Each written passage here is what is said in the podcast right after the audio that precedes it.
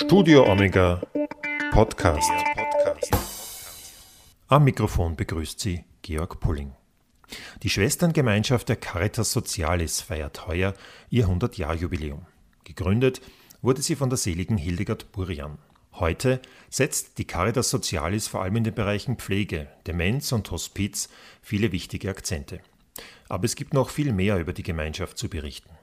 Schwester Karin Weiler gehört zum Leitungsteam der Caritas Socialis. Mit ihr konnte ich das folgende Gespräch führen. Hören Sie sich das an. 100 Jahre Caritas Socialis. Ich befinde mich hier im Caritas Socialis Hospiz Rennweg. Mir gegenüber sitzt äh, Schwester Karin Weiler. Grüß Gott. Grüß Gott. Herzlich willkommen hier in der Caritas Socialis am Rennweg. Vielen herzlichen Dank. Äh, meine erste Frage ist eigentlich keine Frage, sondern gleich einmal eine kleine Herausforderung und Aufgabe. Die Gründerin der Caritas Socialis, das ist die Hildegard Burian. Können Sie uns diese Frau in 60 Sekunden vorstellen? Hildegard Burian hat gelebt von 1883 bis 1933. Sie war eine interessante Frau jüdischer Herkunft, ähm, hat dann durch eine schwere Erkrankung zum katholischen Glauben gefunden. Sie äh, war dann, sie war verheiratet, Mutter. Sie ist nach Wien übersiedelt mit ihrem Mann und war dort hier die erste christlich-soziale Frau im österreichischen Parlament 1919 und äh, hat auch 1919 die Caritas Socialis Schwesterngemeinschaft gegründet. Sie ist schon sehr früh gestorben, 1933, aber sie war eine Sozialpionierin, die sehr stark in die Gesellschaft hineingewirkt hat. Was waren so zwei, drei äh, wirkliche Pioniertaten von ihr in diesem Bereich? Die Hildegard Burian ist äh, genannt worden die Heimarbeiterinnenmutter Wiens. Heimarbeiterinnen waren Frauen, die sehr stark ausgebeutet wurden von den Fabrikanten, von denen sie abhängig waren und zu Hause dann mit Kinderarbeit äh, ihre Werkstücke äh, fabriziert haben. Und die Hildegard Burian hat den Verein der Heimarbeiterinnen Wiens gegründet, um für die Rechte dieser Frauen einzutreten, damit die selber äh, für ihre Rechte eintreten können. Sie hat da geschaut, dass die das Mütter, äh, Mütter- und Säuglingsschutz äh, eingeführt wird, dass die Fortbildungen haben, dass sie gerechte Löhne bekommen. All diese Dinge, die uns heute selbstverständlich sind, eben für diese äh, Frauen zu erreichen. Und da hat sie ganz viel erreicht.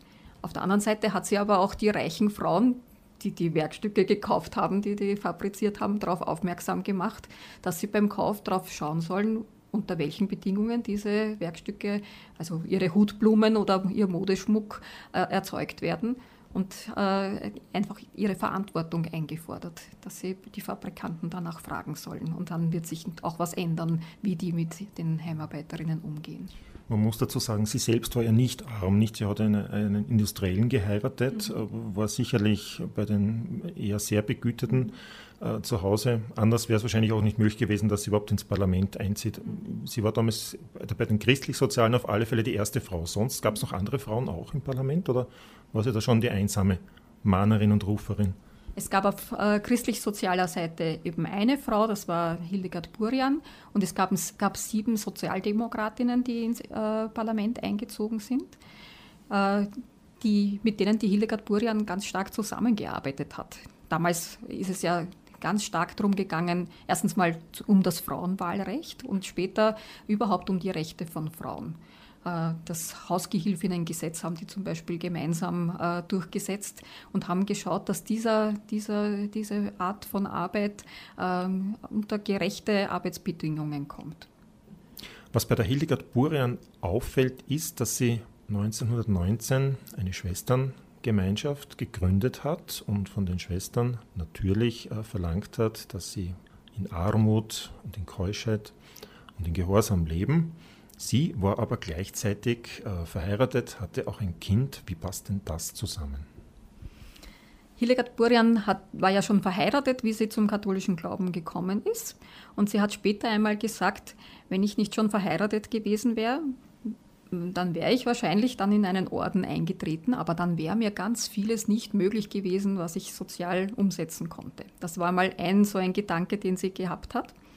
Und sie hat äh, später, sie war ja Vorsteherin dieser äh, Schwesterngemeinschaft, auch etwas, was in der Kirche gar nicht denkbar war und was dann auch äh, Kardinal Initzer eigentlich hinterfragt hat, ob sie eigentlich weiter Vorsteherin dieser Gemeinschaft äh, sein konnte sein können wird. Ähm, er hätte sie auch abgesetzt, aber da haben dann die Schwestern sind zu Kardinal Initzer gegangen und haben gesagt, wir treten geschlossen aus der Caritas Socialis aus, wenn sie äh, nicht äh, Hildegard Burian wieder einsetzen, was er dann auch getan hat. Also das, ich glaube, das war einfach etwas ganz Neues, was man sich gar nicht vorstellen konnte, dass da eine verheiratete Frau Vorsteherin einer äh, Schwesterngemeinschaft ist. Hildegard Burian selber hat einmal gesagt, es gibt keinen der evangelischen Räte, also Armut, Ehelosigkeit und Gehorsam, den nicht auch ein verheirateter Mensch leben kann. Und damit, damit hat sie sich äh, befasst. Also auch wenn ich, äh, wenn ich verheiratet bin, also Gehorsam, glaube ich, ist, wenn man das richtig versteht, auch etwas, dieses Aufeinander hören, was in einer Ehe eine ganz hohe Qualität sein muss, damit sie gelingt. Armut, ein einfacher Lebensstil, auch ein solidarischer Lebensstil ist sicher äh, in einer Ehe was ganz Wichtiges. Und auch in einer Ehe kann ich mir dann, habe ich mich auf einen Partner äh, eingeschränkt ja, und habe gesagt, ja, mit diesem Partner möchte ich leben. Ja. Das verlangt auch eine Keuschheit in meinem äh, Lebensstil. Was ist denn über den Mann der Hildegard Burian bekannt? Alexander Purian war ein, äh, ein, zunächst einmal, wie Sie sich kennengelernt haben, Technikstudent, sicher ein, ein total innovativer Geist, ähm, ist nach Wien gekommen, weil er bei der österreichischen Telefonfabriks AG äh, einen, eine Ar Arbeit bekommen hat und sich für, das, für die Verbreitung der neuen äh, Technik Telefon äh, äh, eingesetzt hat. Später war er der erste Generaldirektor der RAWAG, der Vorgängerorganisation des ORF. Also sicher ein sehr innovativer, technisch interessierter Mensch. Aber, aber war er glücklich über die Ordensgründung seiner Gemahlin? Ich glaube, er hat sie sehr unterstützt auf der einen Seite, aber er wollte in seinem Lebensumfeld, in seiner Wohnung nicht unbedingt damit befasst sein, dass da Schwestern zu einer Besprechung zu seiner Frau kommen. Da wollte er auch seine Ruhe haben, was ja vielleicht auch verständlich ist, dass da nicht ein Besprechungsraum aus seinem eigenen Wohnzimmer gemacht wird. Deshalb hat Hildegard Burian auch immer geschaut, dass sie das gut in Balance hält. Und wenn sie so eine Besprechung eben zu Hause gehabt hat, hat sie geschaut, wenn ihr Mann nach Hause gekommen ist, dass die Schwestern dann hinten hinausgehen. Und das haben die Schwestern immer wieder erzählt, dass das Haus gut eingerichtet war, sodass das gut möglich war. Also die Hildegard Burian hat sicher, war eine, eine Frau, die mit Spannungen leben konnte und sie hat viel Balance gehalten zwischen unterschiedlichen Spannungspolen. Das war ja auch das Thema der Seligsprechung, mit Spannungen leben. Ich glaube, das hat sie ja dekliniert durch ihr ganzes Leben durch und ist ihr gut gelungen, glaube ich. Jetzt kommen wir zu einem eher schwierigen Thema. Ich habe mich versucht, ein bisschen schlau zu machen über die vielen Einrichtungen, die die Caritas Socialis jetzt nach 100 Jahren hat und Sie müssen mir jetzt ein bisschen helfen. Wir haben also hier mal dieses äh, riesengroße Zentrum, äh, Hospizzentrum mit ganz vielen verschiedenen Einrichtungen, da kommen wir vielleicht noch dazu. Dann gibt es auch Kindergärten und Horte. Wie viele? Wir haben zwei Standorte äh, äh von den Kindergärten, einerseits in, im 9. Bezirk und hier im 3. Bezirk. Ein Mutter-Kind-Haus gibt es auch noch? Ja, das äh, CS-Haus für Mutter und Kind äh, ist in der Brammergasse und es ist eigentlich die älteste Einrichtung, weil sie schon auf Hildegard Burian zurückgeht. 1924 hat sie das erste Mutter-Kind-Heim gegründet, gegen großen Widerstand, auch in kirchlichen Kreisen. Wie kann man sich denn um ledige Mütter kümmern? Aber da ist sie auch von dem Bischof damals, von dem Kardinal, äh, unterstützt worden. Und äh, sie hat eben gesagt, auf jeden Fall muss man sich um diese Frauen kümmern, weil die einfach Not leiden, wenn sie nicht unterstützt werden. Und bis heute gibt es eben diese Einrichtung, jetzt natürlich in ganz anderer Form, im CS-Haus für Mutter und Kind. Dann haben wir noch eine Beratungsstelle für es kommen äh, Menschen, die von, äh, von Armut betroffen sind im weitesten Sinne, die vielleicht einmal eine Miete nicht zahlen können, die in äh, in, in, schwierigste Situationen gekommen sind, die vielleicht auch sich äh, Kleidung nicht normal, äh, im normalen Handel kaufen können und die bei uns in der Beratungsstelle dann äh, sich in der Kleiderkammer auch einkleiden oder zu Ostern auch Lebensmittel bekommen. Und, eine Beratung ist damit verbunden, wie sie einfach ihre Situation verbessern können, was eine Sozialberatung einfach. Sie engagieren sich auch noch für Flüchtlinge. Wie denn das? Wir haben gerade in der, in der Bewegung wie äh, 2015 viele äh, Menschen auf der Flucht nach Österreich gekommen sind, geschaut, was wir in unseren Reihen tun können. Wir hatten da, damals ein paar Zimmer frei stehen und haben nach unseren Möglichkeiten Menschen aufgenommen.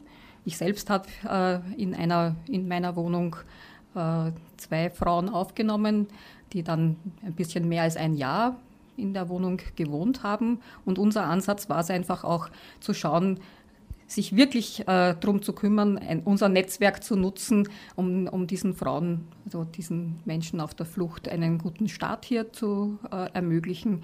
Und ich freue mich sehr, diese beiden Frauen haben wirklich Fuß gefasst. Die eine ist als Schneiderin äh, tätig und die andere arbeitet einerseits in unseren Einrichtungen hier am Rennweg äh, in, äh, als Seniorenbetreuerin und macht nebenbei die Abendschule als Elementarpädagogin, also wird im Kindergarten tätig sein. Und ich freue mich, dass die so gut Deutsch gelernt haben und wirklich sich integriert haben, einen Freundeskreis hier in Österreich haben. Ich glaube, das ist nachhaltige äh, Arbeit mit Menschen auf der Flucht, wenn es uns gelingt, einfach auch Beziehungen aufzubauen und wirklich im Kontakt zu sein. Wo sind die Frauen hergekommen? Beide aus Aleppo in Syrien und wirklich aus dem Krisengebiet. Ähm, Sie haben jetzt gerade Ihre Wohnung angesprochen. Wohnen Sie nicht im Kloster? Wir haben ganz unterschiedliche Lebensformen. Also es gibt zwei größere Standorte, wo Schwestern äh, wohnen, auch in äh, unsere älteren Schwestern in Kalksburg und äh, auch in der Brammergasse. Aber es gibt auch äh, Wohnungen, wo Schwestern zu zweit, zu dritt, ich derzeit alleine mit einer äh, jetzt in den nächsten Tagen zu mir dazustoßenden Frau, die bei mir wohnen wird. Und in Brasilien gibt es auch wieder zwei Standorte, wo Schwestern in kleineren Gruppen zusammenwohnen. Also ist auch etwas, was die Caritas Socialis vielleicht von anderen Ordensgemeinschaften, von Ordensgemeinschaften unter, un, unterscheidet, dass es eben so unterschiedliche Lebensformen gibt. Was natürlich sofort auffällt, Sie haben auch keine Ordenstracht. Also davon gehe ich mal aus, dass äh, das nicht die Ordenstracht ist, wie Sie hier so vor mir sitzen. Gibt es sowas überhaupt bei der Caritas Socialis oder woran erkennt man sie? Da muss man wieder auf die Hildegard Burian zurückgehen. Hildegard Burian hat das eigentlich nicht vorgesehen. Also sie wollte eine ganz neue Form, wo die äh, Schwestern einfach möglichst nahe den, den Menschen äh, sind, die, in der Gesellschaft, in der sie leben. Dann hat es aber doch Schwestern gegeben, die äh, vor allem einfach mit, mit schwierigen Situationen zu, äh, zu tun gehabt haben und gemeint haben, wenn sie eine Tracht haben, dann können sie sich besser Respekt verschaffen. Und die sind an die Hildegard Burian herangetreten und haben gesagt, wir brauchen eine Tracht. Und Hildegard Burian hat das dann zugelassen, eigentlich ein bisschen gegen ihren Widerstand, äh, hat dann äh, das zugelassen, dass es eine Tracht gegeben hat. Es hat dann so ein eher ähm, nicht ganz bodenlanges, also, also kurzes äh, blaues Kleid mit einem blauen Häubchen äh, sich entwickelt. Das ist dann bis in die 1960er Jahre hinein auch haben alle Schwestern dieses Kleid getragen. Und dann, äh, zweites Vatikanum, äh, hat man sich wieder zurückbesonnen auf die Ursprünge der Gemeinschaften und hat eigentlich festgestellt, dass das im Ursprung nicht äh, so gedacht war. Und dann haben die Schwestern einfach entschieden, dass sie in Zukunft eben keine Ordenstracht tragen werden. Äh, und es ist erlaubt worden für die Schwestern, die das schon so ganz lange getragen haben und sich jetzt nicht vorstellen konnten, jetzt in Zivil zu gehen, dass die das beibehalten können, aber dass wenn jemand neu eintritt, eben kein Ordensgewand vorgesehen ist. Wir tragen aber ein gemeinsames Zeichen, das ist ein Kreuz mit ja. dem CS-Logo drauf und auch einen Ring, der unsere Bindung an die Gemeinschaft äh, anzeigt und wo auch dieses CS-Zeichen drauf ist. Wie viele Schwestern gibt es derzeit? Wir haben der, derzeit 56 Schwestern weltweit. Also das sind alle, die, die dazugehören. Und weltweit heißt bei uns in Österreich, in, in äh, Bozen, in Deutschland und in Brasilien. Also wir sind nicht so weit verbreitet wie andere Gemeinschaften, aber 56 gehören insgesamt dazu. Dann gibt es noch Mitglieder des Säkularkreises der Caritas Socialis und die sogenannten MEX, das sind die Membros Externos der Caridade Social, die externen Mitglieder der Caritas Socialis. Das sind Mitglieder, die lange im Freundeskreis der Caritas Socialis äh, waren und dann uns gebeten haben, auch ein Versprechen ablegen zu können, dass sie zu uns gehören, dass sie unsere Spiritualität und unsere Sozialarbeit teilen und jetzt auch eben sich in dieser Form an die Caritas Socialis binden. Und, und äh, das kann im Prinzip jeder Mann ja, und jede Frau sein? Genau, das sind Männer und Frauen, verheiratet und nicht verheiratet, die einfach in dieser Form sich der Caritas Socialis anschließen. Das geht auch auf die Gründung schon zurück, weil Hildegard Burian hat eigentlich zunächst einmal den Verein Caritas Socialis gegründet und dann 1919, am 4. Oktober, haben zehn von diesem Verein sich als Schwestern an die Caritas Socialis gebunden, aber es gab weiter eben externe Mitglieder, das sind eben Frauen gewesen oder damals wahrscheinlich vorwiegend Frauen, äh, die sich äh, angeschlossen haben, die Spiritualität geteilt haben, aber zu Hause äh, weiter gewohnt haben und in ihren Arbeitsbereichen geblieben sind. Und eben die Schwestern, die sich eben ganz zur Verfügung gestellt haben und in Gemeinschaft gelebt haben. Und diese Form hat es eben auch noch nicht gegeben. Kirchenrechtlich war das noch nicht ermöglicht und hat sich dann eben weiterentwickelt, sodass es eben weiterhin diese vielen Formen gibt. Ich denke, die Caritas Socialis war schon immer auf mehr angelegt als, als auf eine Ordensgemeinschaft. Wie viele Mitglieder in diesem Freundeskreis äh, gibt es weltweit? Also Mitglieder, die sich gebunden haben an diesen Freundeskreis, gibt es jetzt ein bisschen über 20, aber das ist eine ständig wachsende Form. Die, äh, werden immer wieder welche ausgebildet, die dann sagen, ja, ich möchte mich jetzt binden an diese Form. Und Sie haben vorher noch äh, einen Säkularkreis angesprochen? Säkularkreis, das ist ein kleiner Kreis, das sind vier Mitglieder. Und was, was zeichnet den Kreis oder die Mitglieder aus? Der Unterschied ist, dass äh, die äh, also versprechen auch Armut, Ehelosigkeit und Gehorsam. Also das, das ist eine ehelose äh, Lebensform, aber sie, äh, ihr, ihr, einfacher Lebensstil, den gestalten sie selbst, also ist nicht von der Generalleiterin da, äh, irgendeine äh, Vorschrift oder äh, sie kriegen kein, kein Verrechnungsgeld, sondern sie verwalten ihr Geld selber und äh, leben in ihrem eigenen Bereich, in ihrer eigenen Wohnung und treffen sich dann zu Treffen. Ich wollte jetzt fragen, wie wird man Caritas Sozialis Schwester, aber vielleicht erzählen Sie lieber, wie sind Sie Schwester geworden?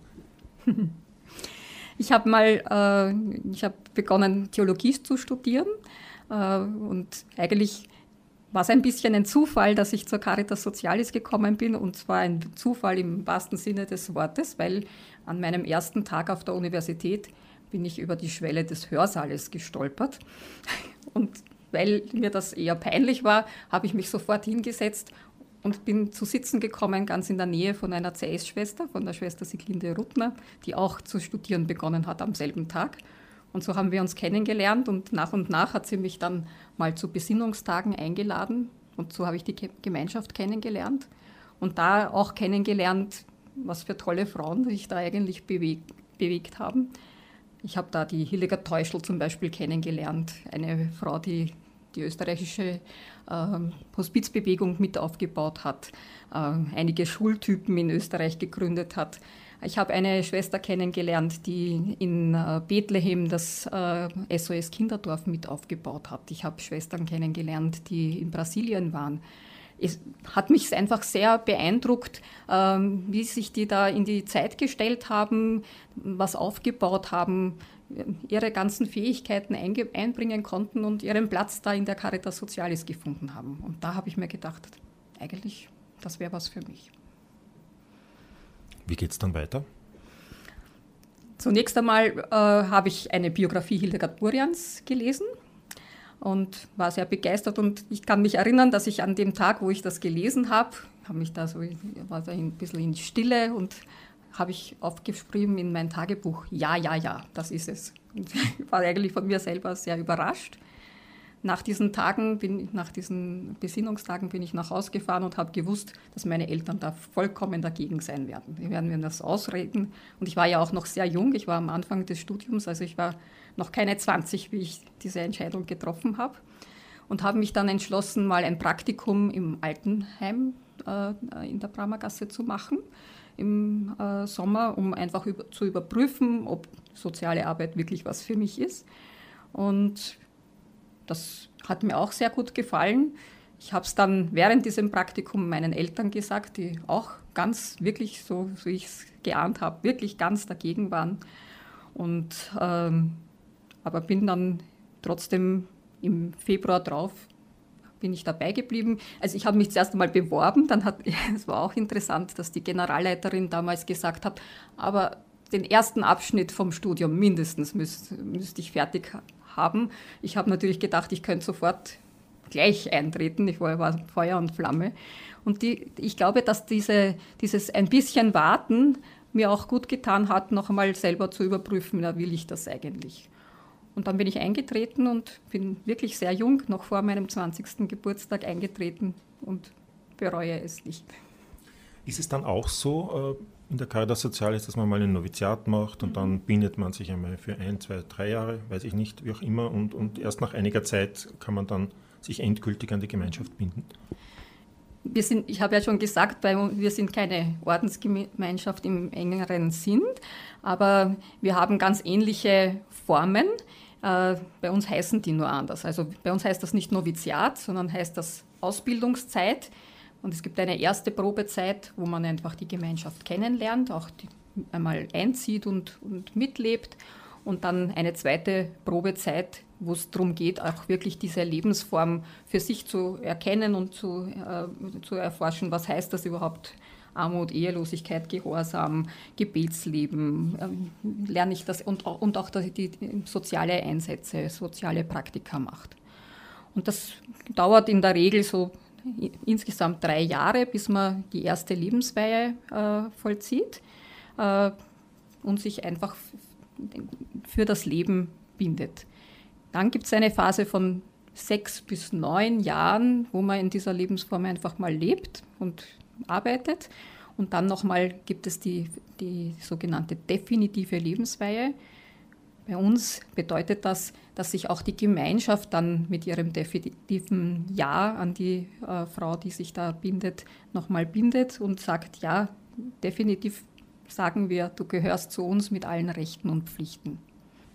Ich habe mich auch schon viele Jahre mit der Caritas Sozialis und ihren Einrichtungen beschäftigt und stolpere immer darüber, es gibt ja eigentlich, ja, erklären Sie mir das, es gibt die Caritas Sozialis, die Schwesterngemeinschaft, aber da, wo wir hier herinnen sitzen, das gehört ja eigentlich gar nicht den Schwestern oder schon? Da gibt es ja diese Firma, diese Stiftung oder was ist denn das überhaupt, diese Caritas Sozialis gemeinnützige Privatstiftung und warum gibt es die überhaupt? Mhm. Ja, über die Schwesterngemeinschaft hinaus besteht die Caritas Sozialis eben aus Säkularkreis und externen Mitgliedern, aber aus ganz vielen Mitarbeitern und Mit Mitarbeiterinnen und aus vielen Ehrenamtlichen und Praktikanten und, und Zivildienstleistenden. Sagen Sie, mir geschwind, sagen Sie mir geschwind die Zahl. Äh, Alle zusammen. Also es gibt 900 Mitarbeiter und Mitarbeiterinnen, 550 Ehrenamtliche in Österreich. In Brasilien gibt es über 1000 Ehrenamtliche. Äh, es gibt äh, Praktikanten, Zivildienstleistende, da kann ich jetzt die Zahlen nicht auswendig äh, hersagen. Aber das heißt, es sind ganz viele Menschen, die da unterwegs sind in diese, im Sinne der Caritas Socialis. Und wenn wir jetzt 100 Jahre Caritas Socialis feiern, dann haben wir dieses Motto Menschenleben stärken. Ich glaube, das gilt einfach für alle, dass wir versuchen, das Leben von Menschen zu stärken in den unterschiedlichen Bereichen, in denen wir stehen. Äh, die Caritas Socialis hat ja ganz viele ähm, Einrichtungen, die Schwesterngemeinschaft äh, zunächst einmal betrieben, auf, äh, im, im Bereich der alten ähm, Pflege und Betreuung. Und dann gab es so zu Beginn der 90er Jahre oder Ende der 80er Jahre eigentlich einen Prozess, wo wir uns überlegt haben, wie schaut denn die Zukunft dieser Einrichtungen aus. Damals sind die CS äh, GmbHs gegründet worden. Da war auch die Caritas Socialis eigentlich Vorreiterin, weil andere Ordensgemeinschaften eigentlich länger gebraucht haben, um sich zu überlegen, wie geht es denn mit unseren Einrichtungen weiter.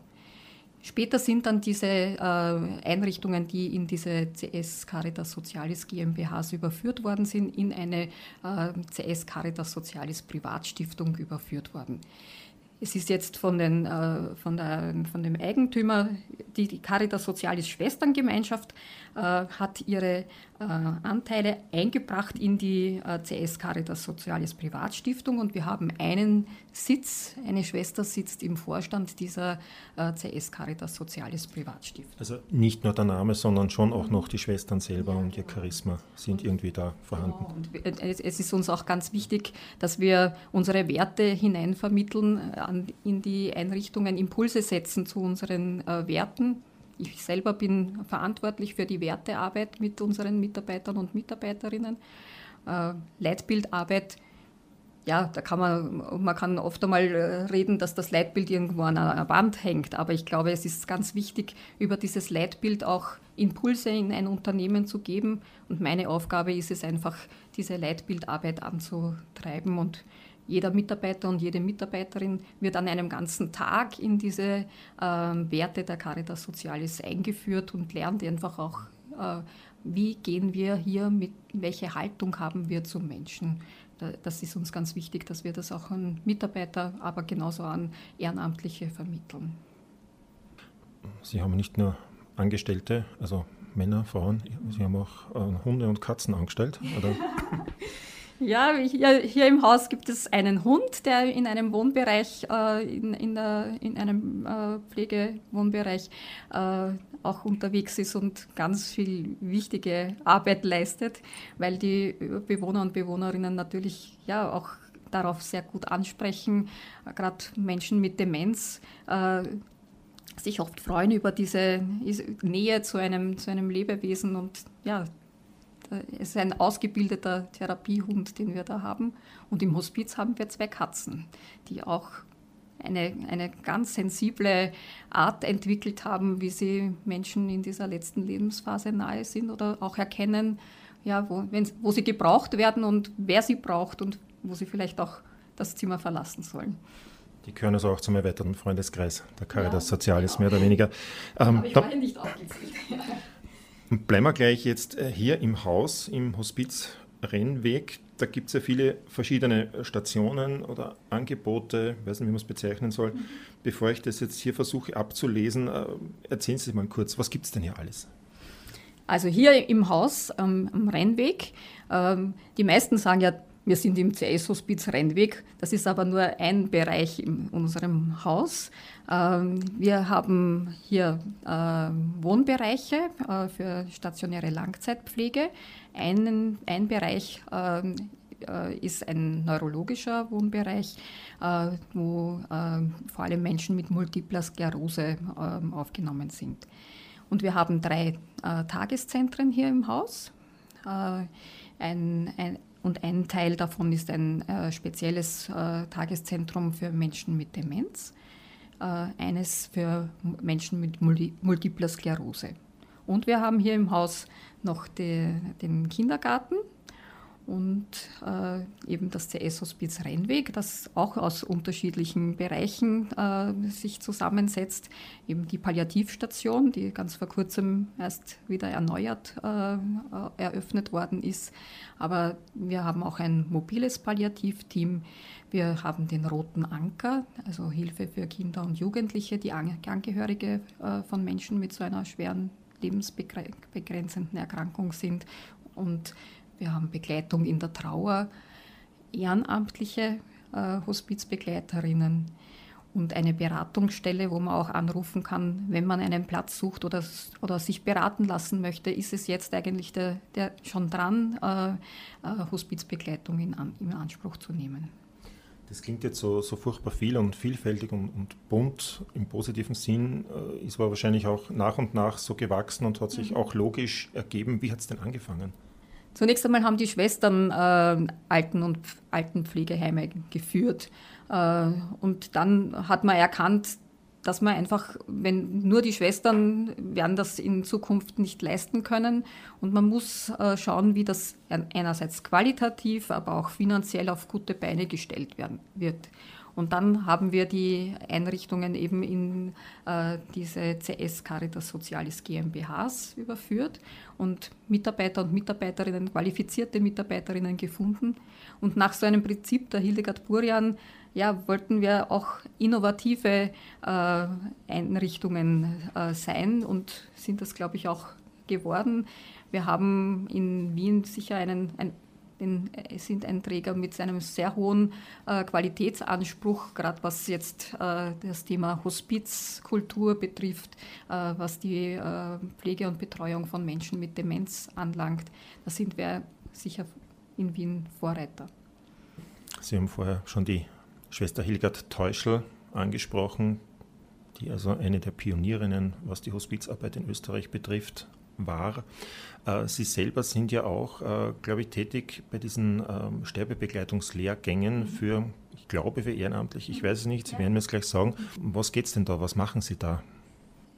Hildegard Teuschel äh, hat die Einführungskurse für Lebenstrauer und Sterbebegleitung begründet, zunächst in der Schule in der Seegasse, wo sie Direktorin war, äh, später im Kardinal König Haus, Bildungszentrum der Jesuiten und der Caritas, hat sie äh, geschaut, dass Ehrenamtliche gut qualifiziert werden, wenn sie in den Hospizbereich äh, gehen möchten. Später hat sie Nachfolger und Nachfolgerinnen für ihre vielfältige Tätigkeit gesucht, weil sie das halt nicht weitermachen konnte. Und dadurch bin ich in diese Aufgabe gekommen, dass ich jetzt eben für diese Einführungskurse für die Hospizbegleiterinnen, äh, für die ehrenamtlichen Hospizbegleiterinnen zuständig bin. Einerseits geht es darum, sich selber mal überhaupt mit dem Thema äh, Sterben, Tod und Trauer auseinanderzusetzen. Welchen, äh, welchen Aspekt meines Lebens verbinde ich damit? Äh, welche Erfahrungen habe ich schon gemacht? Äh, habe ich die auch gut verarbeitet? Welchen Zugang habe ich selber dazu?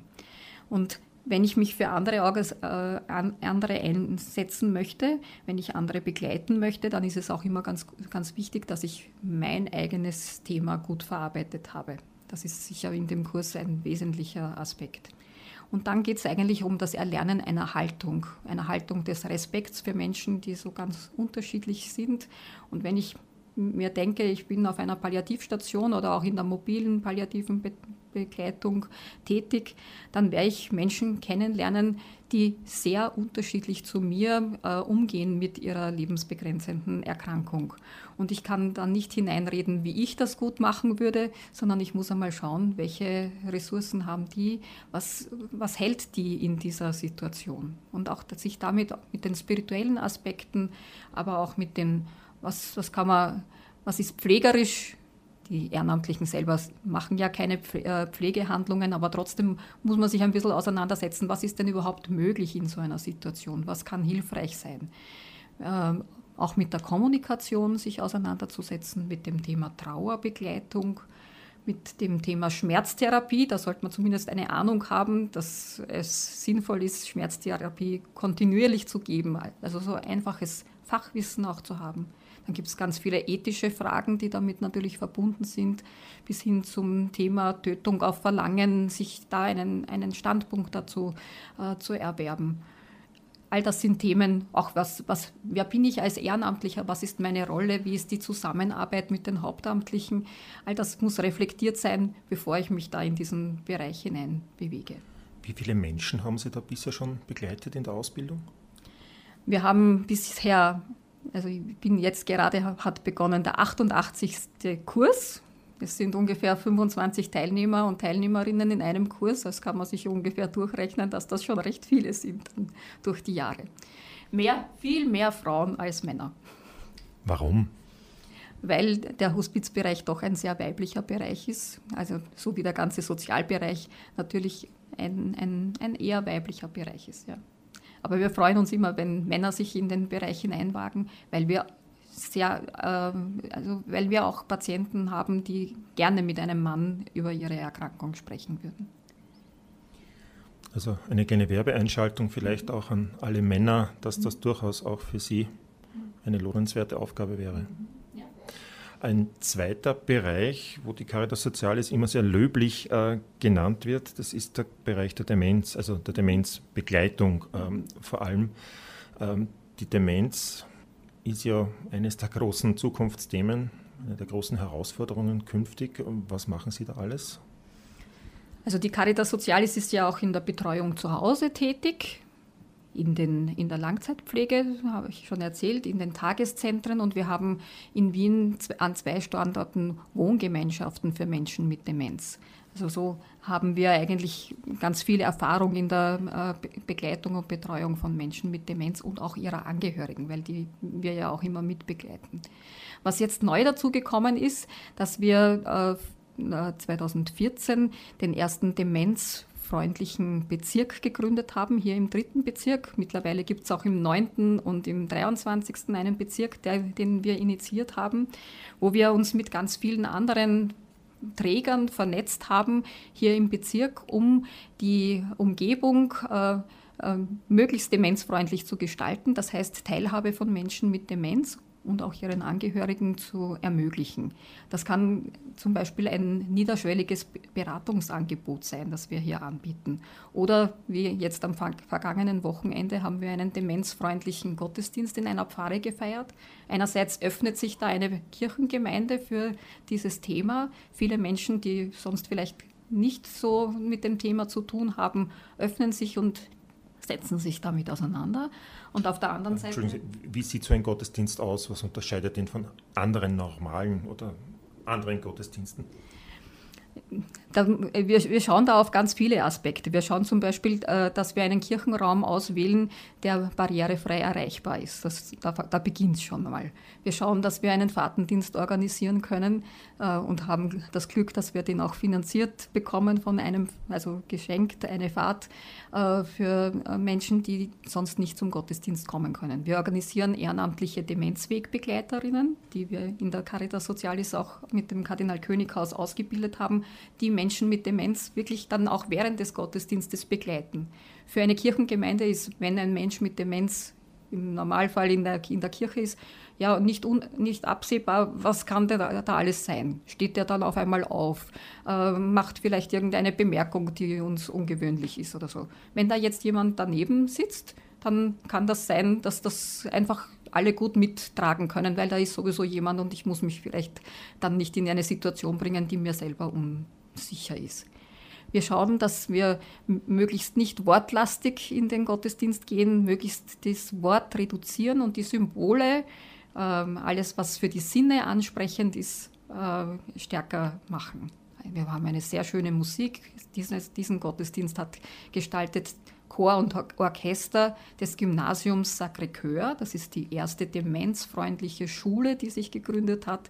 Eine Schule, die sich in, in, in verschiedenen äh, Fachbereichen auch mit dem Thema Demenz äh, auseinandersetzt und sogar Praktika hier in der Caritas Socialis mit ihren Schülern und Schülerinnen anbietet und die eben diesen Chor dann für diesen Gottesdienst zur Verfügung stellen.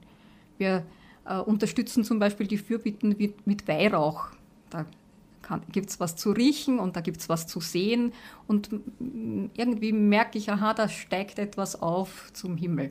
Also ich glaube, man kann sich da in der Kreativität der Gestaltung eines Gottesdienstes wirklich viel einfallen lassen, um möglichst diese Teilhabe zu, zu verstärken. Weil das ja dann nicht nur Menschen mit Demenz, sondern genauso auch ohne Demenz ja. genauso anspricht. Nicht? Ja, genau. Also nach dem ersten demenzfreundlichen Gottesdienst, den wir gefeiert haben, hat eine Frau gesagt, so sollte man immer feiern. Und eigentlich tut uns das allen gut. Und ich denke ja überhaupt, dass, also wenn wir einen demenzfreundlichen Bezirk gründen, dass das immer auch etwas damit zu tun haben, hat, dass er menschenfreundlicher wird. Also wir, wir achten aufeinander, wir, wir merken, dass, dass wir vernetzt sind. Auch, auch diese äh, Träger, die da miteinander arbeiten und zum Beispiel einen Aktionstag miteinander gestalten, gehen viel mehr aufeinander zu, äh, wissen von den Angeboten. Die Volkshochschule lädt auf einmal ähm, äh, zu Veranstaltungen ein und merkt, dass in ihren eigenen Kursen auch Menschen mit Demenz drinnen sitzen und äh, machen eine Schulung für ihre Mitarbeiter und Mitarbeiterinnen, damit die darauf vorbereitet sind. Die Polizei äh, macht eine Schulung, weil auch manchmal Menschen mit Demenz einfach aufgegriffen werden. Wie gehen wir denn damit eigentlich um? Also da gibt es ja ganz viele, die daran interessiert sind. Und ja, es ist eine Bewegung, glaube ich, die allen gut tut. Äh, tut Ihnen eigentlich die aktuelle politische Debatte rund um das Thema Pflege gut? oder ich frage es jetzt anders, wenn Sie das nächste Regierungsprogramm in dieser Hinsicht schreiben könnten, was würden denn da drinnen stehen? Wir haben einen, einen starken Personalmangel in dem Bereich der Pflege. Und ich glaube, wir müssen uns äh, gut überlegen, wie wir ähm, das Image der Pflege einerseits heben. Also ich, ich, denke, noch immer äh, wird das als ein, ein Beruf betrachtet, ähm, ja, der nicht sehr wird nicht sehr wertvoll darüber gesprochen. Eigentlich sind das lauter wertvolle Menschen, die da bei uns arbeiten und müssen sich so sensibel auf, auf andere einlassen. Ich glaube, darüber besser zu kommunizieren wäre schon mal ein Ansatz. Aber wir müssen einfach auch schauen, äh, wie wir die Ausbildung äh, stärken, wie wir mehr Menschen in diesen Bereich äh, bringen und, und dafür motivieren und, und ja. Bleiben wir noch ein bisschen bei der Politik keine Angst, es wird nicht, wird nicht schlimm.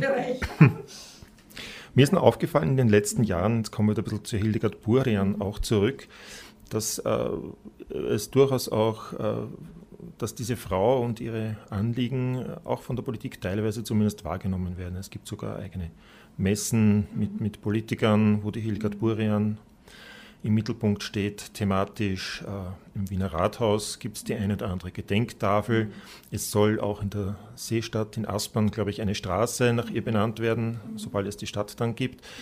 Ähm, sind das alles nur ja, Lippenbekenntnisse oder wie, wie, ist eigentlich Ihr Verhältnis äh, zur Politik? Fühlen Sie sich zum Beispiel von der Stadt Wien genügend ernst genommen? Ist die Zusammenarbeit gut? Könnte sie besser sein? Hildegard Burian war eine Politikerin, äh, die dafür bekannt war, dass sie über Parteigrenzen hinweg zusammengearbeitet hat.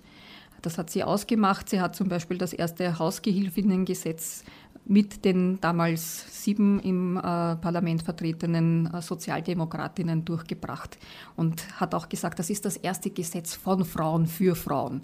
Und ich, ich denke, dass, das ist uns geblieben, dass, äh, dass wir ja, volles Interesse für die Politik gehört zum praktischen Christentum, hat sie zum Beispiel auch gesagt. Also ein Interesse für die Politik und das Mitgestalten in Gesellschaft, das gehört zur Caritas Socialis. Das sind die demenzfreundlichen Bezirke auch, dass wir da eine Gesellschaft mitgestalten.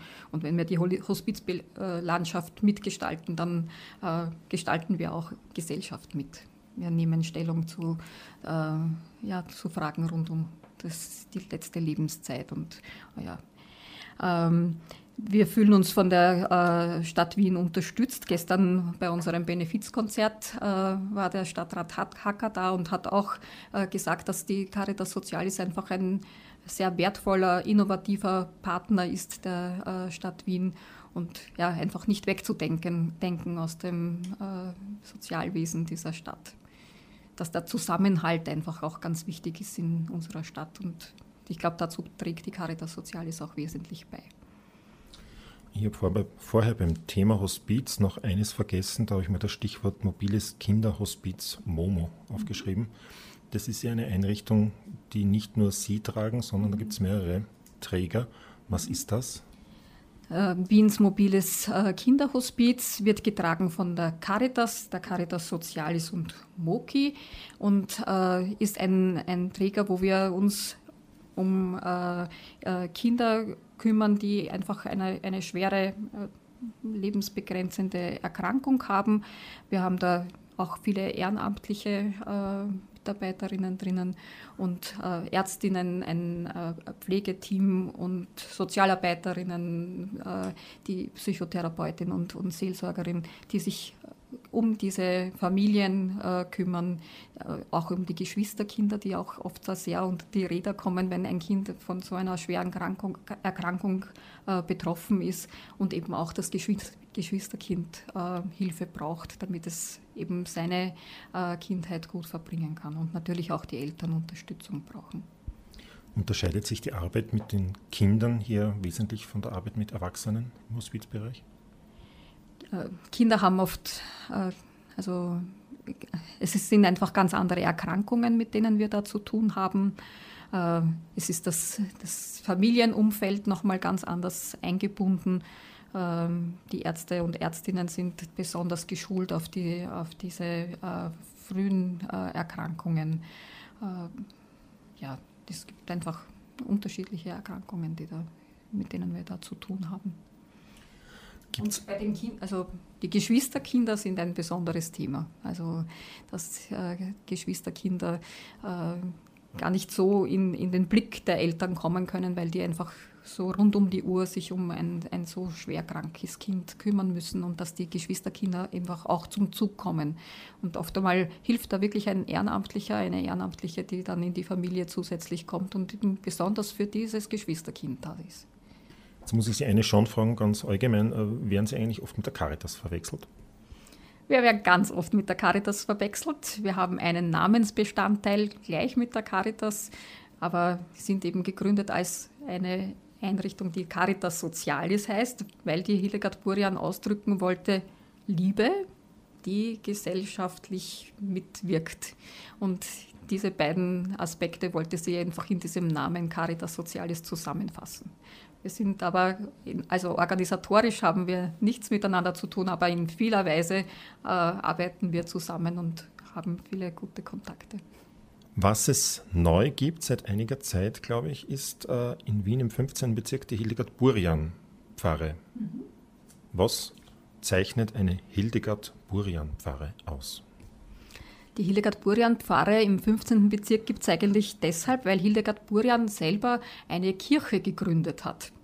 In ihren letzten Lebensjahren hat sie eine, zu Spenden aufgerufen und da ist eben ähm, eine, eine Kirche gebaut worden und ihr Anliegen war es, dass die Kirche, der Kirchenraum gleich groß sein soll wie das Sozialzentrum, das neben der Kirche aufgestellt wurde.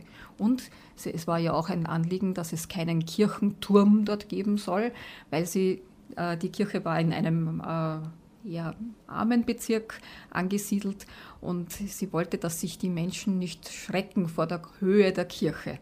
Das ist irgendwie so ihr Gedanke gewesen. Jetzt hat es eben diese, diese Kirche gegeben. Hildegard Burian hat, hat da viel Geld äh, gesammelt, um, das, um, um, diese Kirche zu bauen, war die Gründerin dieser Kirche.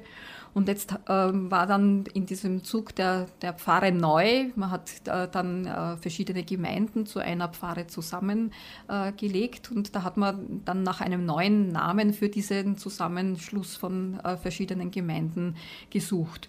Und im 15. Bezirk war es einfach dann naheliegend, äh, Hildegard Purian als die neue Selige, ähm, auch als die Namensgeberin dieses, dieser, dieser Pfarre neu äh, zu wählen. Die Pfarre selber ist sehr, also Pfarrer Martin Rupprecht ist ja auch bekannt als auch ein sehr sozial engagierter Pfarrer, äh, der in diesem Gebiet auch wirklich gute Kontakte hat, auch zu den muslimischen Bewohnern und Bewohnerinnen, die sich auf dem Platz vor der Kirche äh, sehr viel also die Jugend äh, spielt und er hat wirklich guten Kontakt. Äh, und insofern, glaube ich, passt auch dieser, dieser Name äh, zu einer Pfarre, die wirklich selber auch sehr sozial engagiert ist. Ein anderes Thema noch kurz angesprochen. Die Caritas Soziales ist auch im Verein Solvodi engagiert. Das ist ein Verein, der sich für Zwangsprostituierte einsetzt. Ähm, was machen Sie da genau? Solvodi äh, wurde gegründet von sechs Ordensgemeinschaften, die sich zusammengeschlossen haben, äh, mit dem Anliegen, etwas gegen Menschenhandel zu tun. Ähm, Frauen, die sich aus der eben Zwangsprostitution zum Beispiel befreien, aus, dem, aus der Menschenhandelssituation, einen Ort zu geben. Da gibt es eine Schutzwohnung, wo diese Frauen äh, Zuflucht äh, finden können. Und die, äh, die Schwesterngemeinschaften, die sich da zusammengeschlossen haben, äh, finanzieren die einerseits diese Schutzwohnung, machen aber auch Beratung und machen auch Dienst in dieser, in dieser Wohnung. Und da arbeiten auch Caritas Soziale Schwestern mit? Ja. Also unsere Generalleiterin, die Schwester Susanne Grendelsberger, ist selber Sozialarbeiterin und freut sich immer, wenn sie äh, auch Dienst in, diesem, äh, in dieser Einrichtung machen kann. Sie feiern jetzt Ihr 100 Jahr Jubiläum. Sie haben auch, also mit Sie meine ich jetzt die Schwesterngemeinschaft, äh, vor wenigen Monaten ein, eine neue Generalversammlung abgehalten, wo auch Zukunftsfragen ähm, beraten wurden. Zumindest steht das so in der Cutpress, also muss es wohl auch stimmen. Ähm, was, was, was haben Sie denn da beschlossen oder wie geht es denn jetzt weiter, die nächsten 100 Jahre? Also eine Generalversammlung hat einmal zum ersten die, äh, den Grund, dass eine neue Generalleitung gewählt wird. Das äh, ist auch geschehen. Ähm, und die alte Generalleitung ist in ihrem Amt bestätigt worden. Also wir haben wieder dieselbe Generalleitung gewählt, äh, was auch eine schöne Bestätigung ist.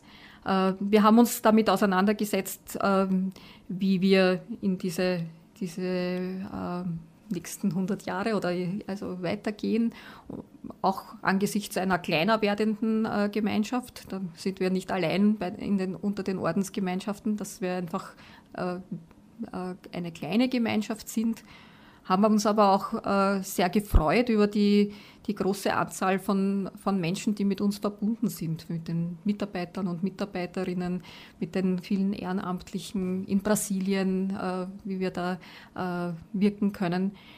Eigentlich ein sehr, sehr hoffnungsfrohes Bild, äh, dass äh, dieser Gedanke der Caritas Socialis weiterlebt wir haben uns dann mit Einzelfragen auseinandergesetzt, zum Beispiel, wie wir in die Gesellschaft wirken können.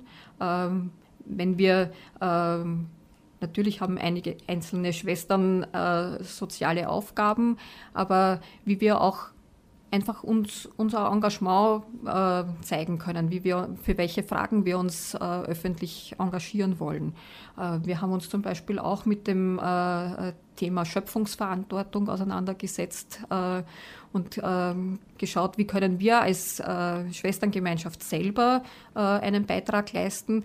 Gerade in Brasilien setzen sich unsere Mitschwestern auch, äh, Amazonas-Synode ist ja auch ein Thema, setzen sich da auch in der Bildungsarbeit sehr dafür ein und sind schon ganz lange in, äh, in der Kinderpastoral damit äh, vertraut, einfach Projekte zu machen, wie sich Menschen aus den, äh, aus den dort wachsenden äh, Lebensmitteln gesund ernähren können. Das, das, wollte ich Sie jetzt eh noch fragen. Was machen Sie denn in Brasilien so alles?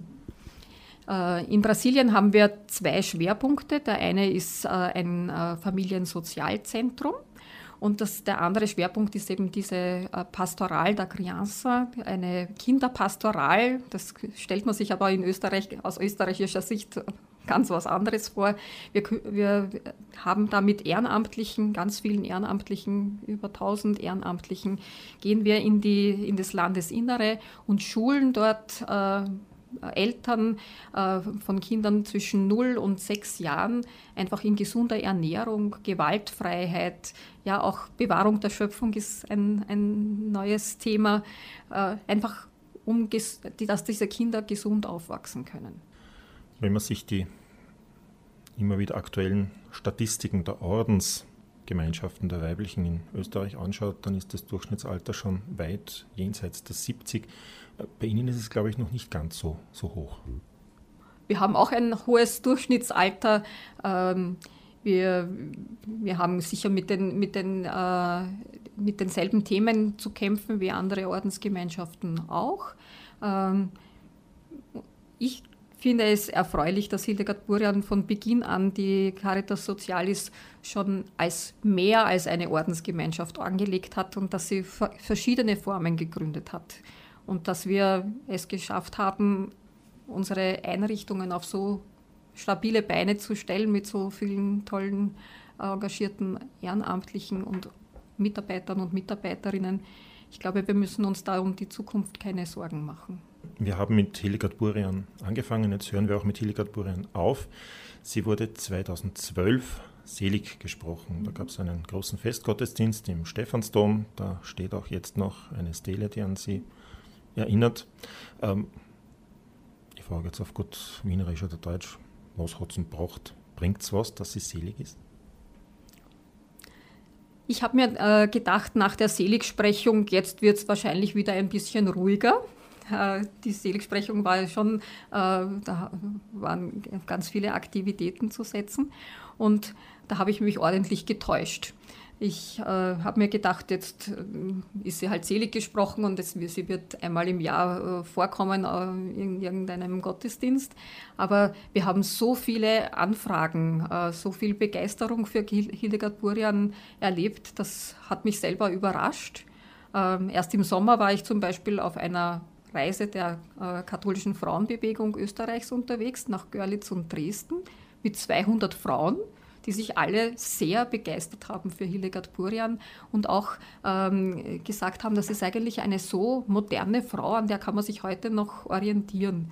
Ähm, gleicher Lohn für gleiche Arbeit ist ein Anliegen, das überhaupt äh, keine Aktu nicht an Aktualität verloren hat. Eine Frau, die sich ähm, für äh, fairen Handel eingesetzt hat. Auch das, dass man äh, darauf äh, schaut, wo die Waren eigentlich herkommen, die man kauft. Dass man eine Verantwortung beim Einkauf hat. Das, ich glaube, das wird immer noch aktueller. Ähm, eine Frau, die sich eingesetzt hat für dieses parteiübergreifende Zusammenarbeiten. Also das wäre etwas, was in unserer Politik ganz, ganz notwendig wäre, äh, in Sachthemen einfach äh, dieses parteipolitische Hickhack mal zu lassen und ja, sich gemeinsam für eine gut an einem Strang zu ziehen. Äh, ich glaube, da kann die Hildegard Burian heute noch so viel Vorbild sein und wir haben auf einmal hat, sich, äh, hat jemand sich gemeldet und hat, hat, die Biografie Hildegard Burians auf Spanisch übersetzt und es hat eine Veranstaltung im spanischen Parlament gegeben. Jetzt habe ich eine Anfrage aus Norwegen. Die Biografie soll auf Norwegisch übersetzt werden. Also ich wundere mich, wie das so auf uns zukommt, dass eine Gedenktafel am Wiener Rathaus angebracht wird und eine Stele im, im äh, Stephansdom. Und ja, also es, es, es hört eigentlich nicht auf, ums, um die Hildegard Burian wird es nicht ruhig. Und ich glaube, das hätte sie sich auch gewünscht, weil sie ist eine Frau, die in unsere Gesellschaft hineingewirkt hat und das bis heute tut. Danke.